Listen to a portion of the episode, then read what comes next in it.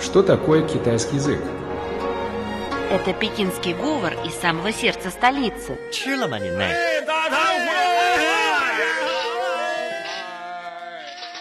Это язык южных красавиц. 欢迎光临，侬好吧？侬欢喜上海吧？ Китайский – это шутки из скороговорки. 扁担长，板凳宽，扁担没有板凳宽，板凳没有扁担长。 а также древняя поэзия. 让我们让我们一一起起走进走进汉汉语世语世界界，давайте давайте вместе вместе войдем в мир войдем в китайского китайского языка. Здравствуйте, уважаемые слушатели! В эфире программа «你说我说大家说，我们一起说汉语». Здравствуйте, дорогие друзья! В студии ведущие Лилия и Вячеслав. мы рады встрече с вами в очередной программе «Мы все говорим по-китайски». Сегодня поговорим о знаменитом китайском мореплавателе и дипломате Чжэн Хэ. Кстати, Слава, вы его знаете?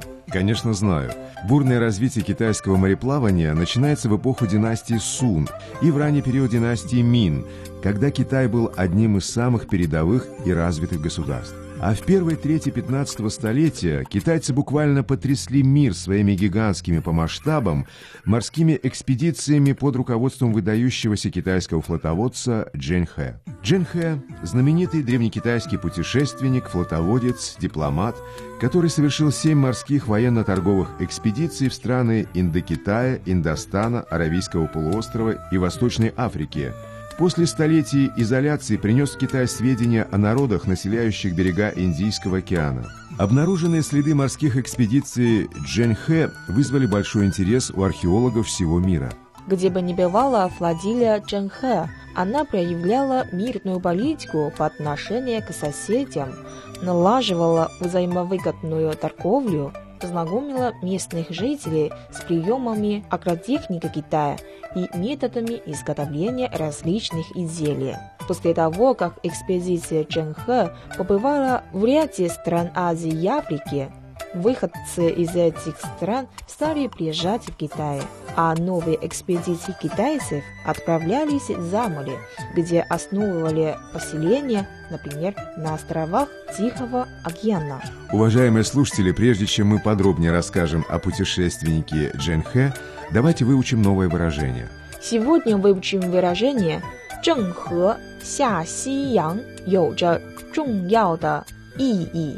它的 航海历程是中国与西方世界继丝绸之路后的又一个延续». Его можно перевести так. Морские путешествия Чжэнхэ имеют важное значение. Благодаря этим экспедициям шоковый путь продолжился новыми маршрутами из Древнего Китая в Европу и другие страны. Сейчас разберем выражение. Слово «ся» имеет значение «вниз», «низкий», но здесь означает «направляться», «ехать». Словосочетание «сиян» в буквальном переводе – это «западное море». В данном контексте переводится как «западные страны». Поэтому словосочетание «ся си ян» можно перевести как «отправиться в плавание на запад» Конструкция «йоджа» и – это иметь значение в чем-то.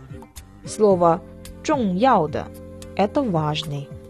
Слово «та» – это «он». «Та-да» – это чей-либо. В данном случае переводится как «его».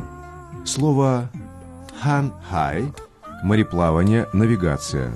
Слово «ли чен» – это процесс, ход, путь. «ши» – это «есть», «быть», «являться». «Джунго» – это «Китай», «китайский». «Ю» – соединительный союз «и». Слово «сифан» – «западный». «Шиде» – «мир». «Сифан шиде», то есть «западные страны». Конструкция «ти» – «хо». В переводе это «после того, как», «затем».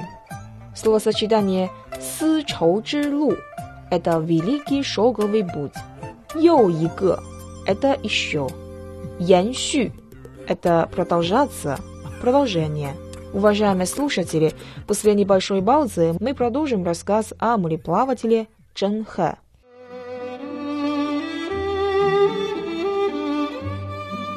Тайны китайской культуры.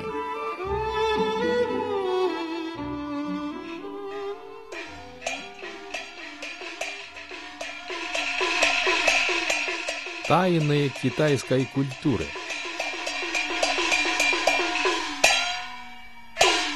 Чен Хэ в детстве был продан в рабство и призван ко двору князя Чуди.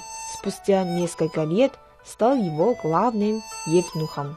Став во главе империи, Чуди для демонстрации мощи государства, расширения своего политического влияния и укрепления связей с другими странами посылает послов в дальнее плавание на запад. Первый указ Джуди о снаряжении экспедиции был отдан в марте 1405 года. Его главой был назначен Джен Хэ. К экспедиции готовились заранее.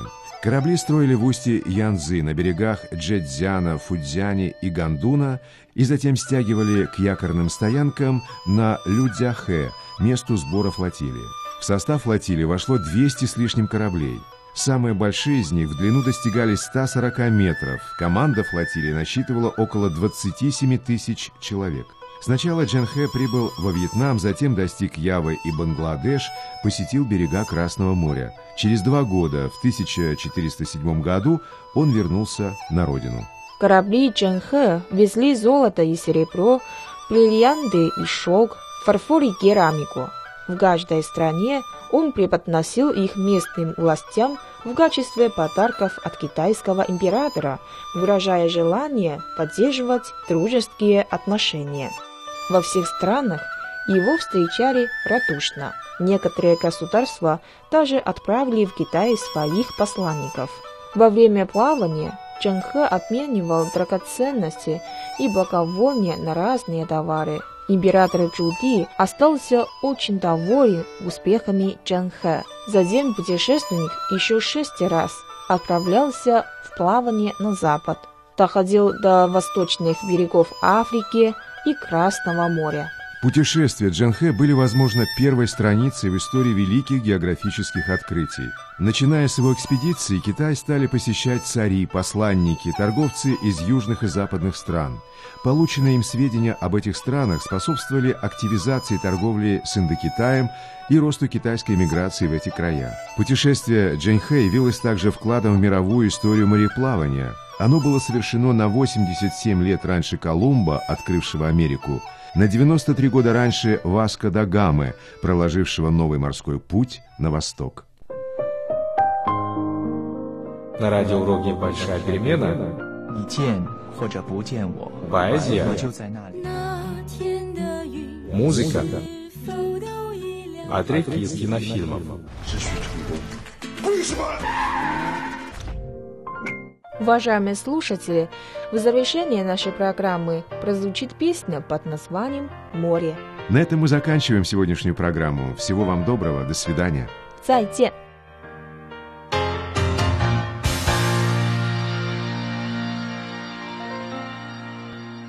从那遥远海边慢慢消失的你，本来模糊的脸， 竟然渐渐清晰。